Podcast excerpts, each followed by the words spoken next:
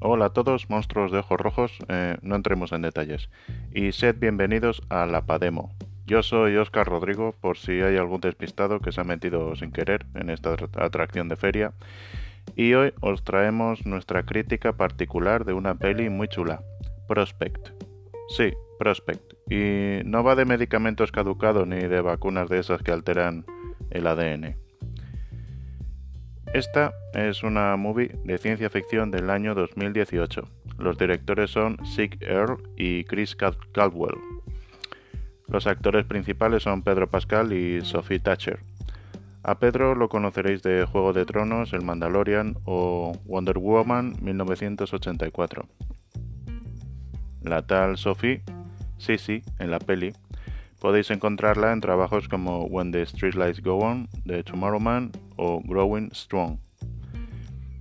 Esta película ha pasado sin pena ni gloria por la plataforma Netflix y YouTube. Sin embargo, me apetece romper una lanza en favor de estas películas menores. Ha costado algo más, algo menos de 4 millones de pavos. Porque sabéis que el arte desplegado en cada escena es puro entretenimiento y una oda al cine de ciencia ficción de finales de los 70 a principios de los 80. Os comento, la acción transcurre en un frondoso bosque de un planeta lejano, el cual es orbitado por una nave ocupada por padre e hija. Ellos descienden a la biosfera para buscar un yacimiento de piedras preciosas muy valiosas, el problema de esto es que no son los únicos que tratan de explotar el bosque de una manera subterfugia, vamos a decir.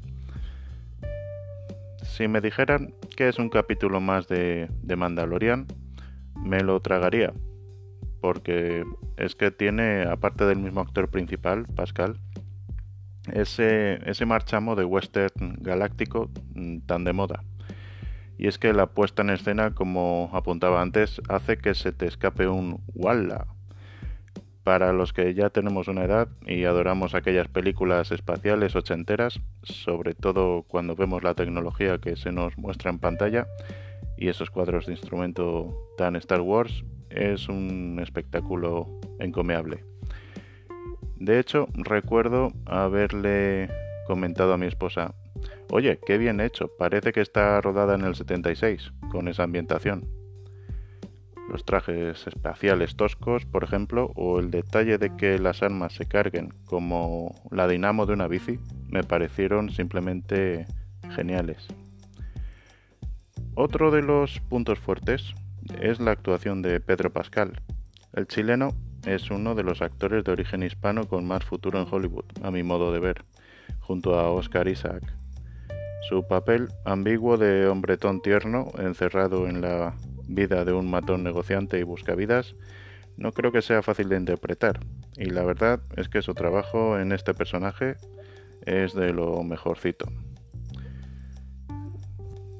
No es una película espectacular, tampoco es trepidante, pero tiene ese encanto antiguo de ciencia ficción naif, inocente, si se quiere, que a muchos nos retrotrae a otros tiempos. Lo dicho, no os la perdáis que os persigo. Portaos casi bien. Adeu.